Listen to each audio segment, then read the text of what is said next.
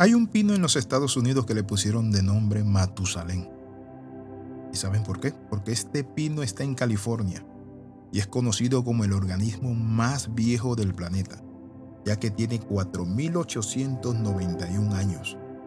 Y según los expertos, no se sabe geográficamente dónde está, debido a que el gobierno tomó esa decisión con el fin de protegerlo. También en el Monte Los Olivos, en Israel, están ocho árboles de olivo de aproximadamente 2000 años. Se dice que son originales de la época de Jesús.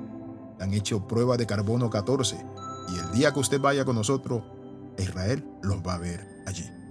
Mi amigo, le damos la más cordial bienvenida a este devocional titulado Caminos y Destinos.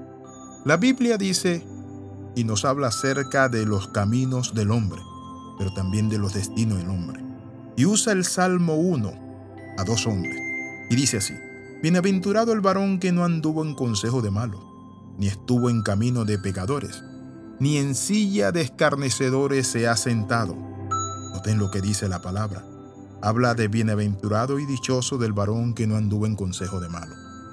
Muchas veces cuando vemos a muchachos que son tranquilos, hijos de pastores, o muchachos de hogares donde se le ha enseñado principios y valores, ¿saben qué pasa? Muchas veces ellos se sienten como tontos en la escuela. Muchas veces dicen a sus padres, papá, pero ¿por qué yo no sé sobre las drogas, sobre fiestas, sobre tantas cosas que mis amigos saben? Pero quiero decirte esto, eres bienaventurado.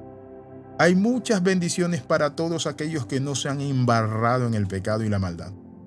Por lo tanto, la palabra bienaventurado significa que es dichoso o doblemente feliz. Aquella persona que vive bajo el agrado y el favor de Dios que ha guardado su corazón o que Dios también ha guardado su vida a través de sus padres, de la guianza, del ejemplo, de la disciplina, del amor y el temor de Dios en el hogar. ¿Sabes qué, joven? Eres bienaventurado. ¿Sabes qué, mi hermano? Mi amigo, eres bienaventurado. El hombre que es feliz es aquel que ha sido guardado, que es ingenuo y no participa de las diferentes formas de males, sino que tiene un sano juicio y él sigue un buen ejemplo, y es el ejemplo sus padres. Cuando la Biblia dice que no anduvo en primer lugar en consejo de malo, quiere decir que no se asesora por los malignos. En segundo lugar dice no estuvo en camino de pecadores. Es decir, las sendas de los pecadores no son sus caminos.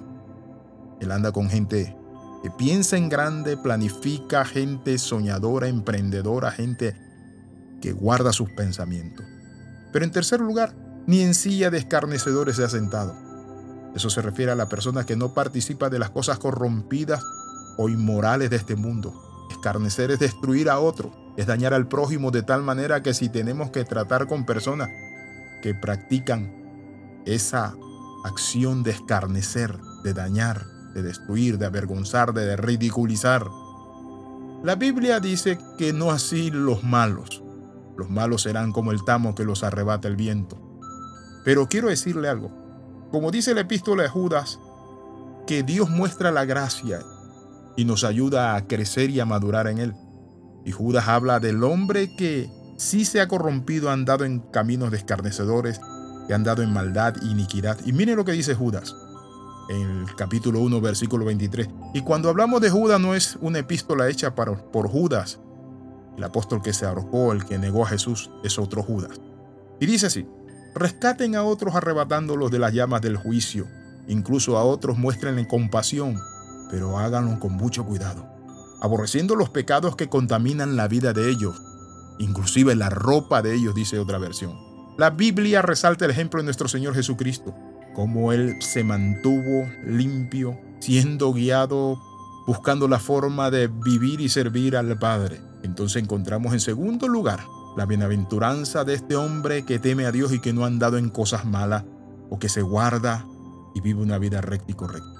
En segundo lugar dice que su fortaleza está en la ley de Jehová, así como Timoteo tenía a Loida y a Eunice, su abuela, que le guiaban en la palabra. Así dice la palabra que este hombre bienaventurado, que tiene un camino y un destino, dice, sino que en la ley de Jehová está su delicia, y en su ley medita de día y de noche.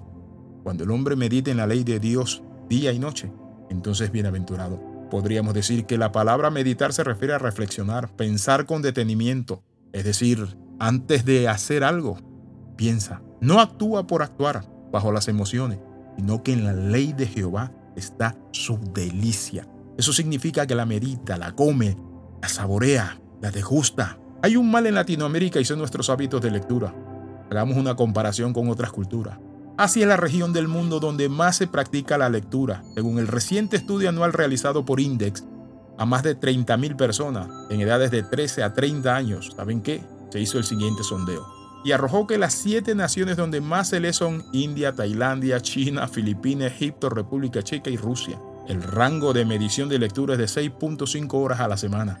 Pero el país de América Latina donde más se lee es Venezuela, donde cada persona lee durante 6.4 horas a la semana, seguido de Argentina 5.9 horas semanales, México 5.5 y Brasil 5.2. ¿Qué países invierte más tiempo leyendo? La India con 10.7 horas, Tailandia con 9.4 horas, China con 8 horas, Filipinas con 7.6 horas. Pero ¿qué quiero decirle con esto? Necesitamos desarrollar más lectura de la palabra de Dios, enamorarnos de esa palabra, meditarla, escudriñarla, memorizarla y actuar conforme a ella. Oramos, Padre, en el nombre de Jesús, te pedimos, oh Dios Padre Santo, que nos ayudes a ser árboles, plantíos de Jehová, que dan fruto a su tiempo, Padre, y su hoja nunca cae. En el nombre de Jesús, amén y amén. ¿Y sabe lo curioso de estos olivos en Israel? Que todavía siguen dando olivos, todavía están verdes, ¿Y saben que Sacan aceite y las aceitunas. Dos mil años produciendo el mejor fruto. ¿Quiere usted mantenerse produciendo el mejor fruto y ser un árbol productivo? Conéctese a la palabra de Dios. Le saluda el pastor Alexis Ramos. Bendiciones de lo alto. Recuerde, escriba más 502 42 45 60 89. Recuerde las 13. Comenta, comparte y crece. Nos vemos en la próxima.